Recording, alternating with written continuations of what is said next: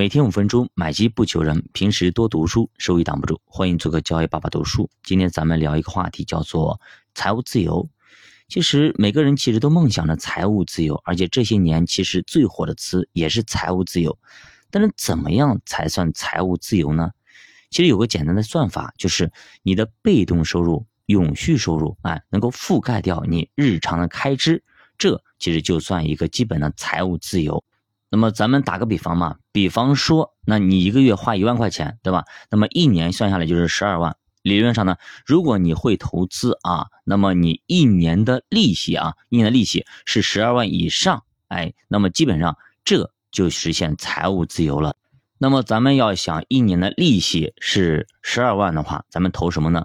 比方说现在的银行的理财大概三个点，那么你想要有十二万的利息。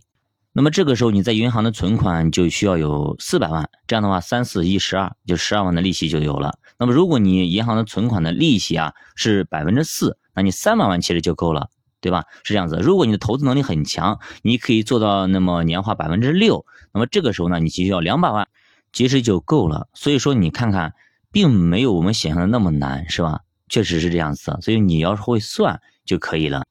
那么乍一听呢，可能觉得，哎，觉得财务自由其实并不难呀，其实很多人都可以做到，甚至有有些有几套房子的，随便卖一套，不是几百万，甚至上千万的，像北京啊、深圳等等，对吧？那么其实这里面有两个因素一定要听一下，第一个就是你的支出啊是否算得准确，第二个就是你的投资水平是否经得住考验。比方说今年对吧，包括去年，投资收益都不好，甚至还亏损。那这个时候你怎么保证你一年百分之三甚至百分之四、百分之六的一个收益率？你不，我们要的是每年必须赚这么多钱。你不能说，哎，明年可能牛市来了，我今年勒勒紧裤腰带，我不吃不喝，那是不现实的，对不对？那即使你有一个方法能够给你保证年化百分之四甚至百分之六的一个收益，但是呢，你要保证你在投资里边不犯错误，所以说应该留有一些安全边际。比方说你这个东西犯了个错误，本来呢是好好的，但是你犯了个错误，人性的弱点展现出来了，导致你亏损了，那这个就很尴尬了，对吧？甚至伤筋动骨了，伤及你的本金了，就很尴尬。如果你说我完全不会投资，那么对不起，有多少钱你也很难财务自由。那么我为什么这样说呢？其实咱们读书或者读历史都知道啊，美国曾经有很多粉很多非常出名的人物，很多什么拳击大师啦，什么顶级大师等等，对吧？曾经是风极一时的时候，可以说好几辈子都花不完的钱，结果最后呢沦落街头，给人洗车，最后呢可能沦落为乞丐，甚至有些人，那为什么呢？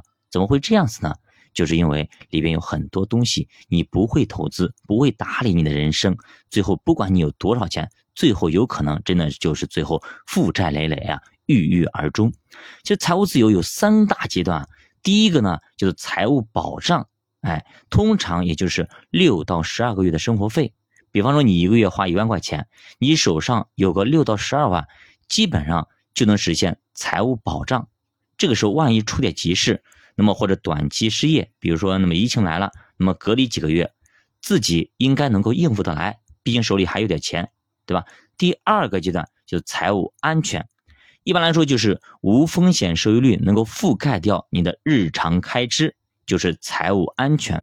咱打个比方说，比方还比方说你一个月花一万块钱的吧？一年是十二万，那你有个三百万，那么不会投资，你去买国债。或者说买了一些年金保险，一年下来也差不多啊，就是十到十二万的一个收入，基本上能够覆盖掉你的财务安全的阶段。当然了，现在国债也不高，对吧？国债才二点几、二点八的样子，所以说呢，现在国债也不行了。所以这个书呢，可能写的稍微有点早啊，它默认为啊，国债的收益率是百分之四啊，大概这个情况啊。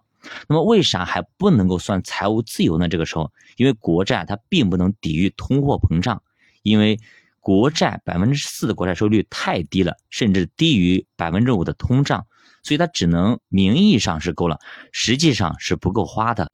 这里稍微有那么点绕啊，也就是说，假如你有三百万，对吧？你存到银行里边去，一年给你十二万的利息，基本上你一年花十二万够了。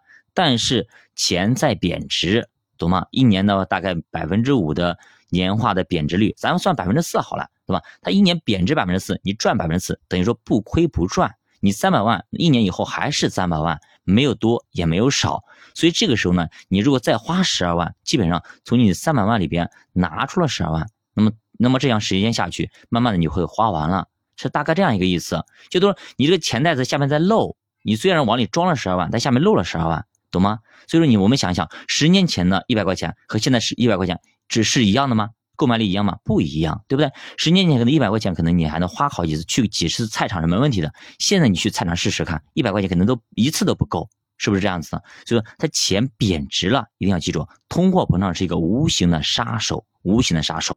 那么如果按照现在的通胀率来测算，那么你现在的三百万，在二十年以后，只相当于一百万的购买力，也就是缩水了三分之二，相当可怕。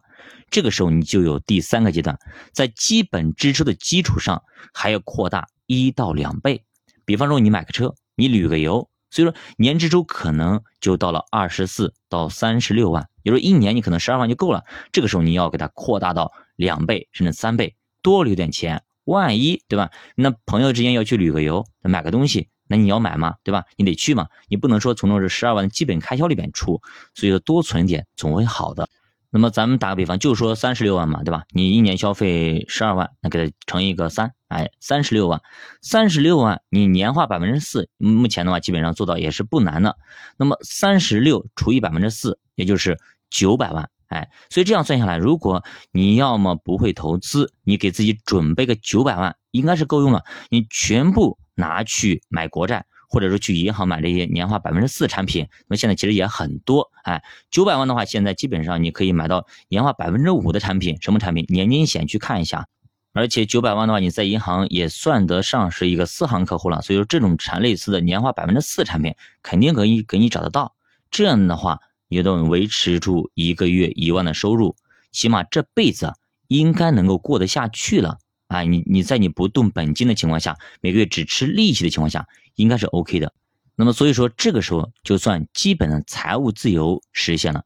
好的，那么还有哪些讲究呢？我们下节继续接着讲。教爸读书陪你一起慢慢变富，欢迎大家点赞、收藏、关注、转发、评论。再见。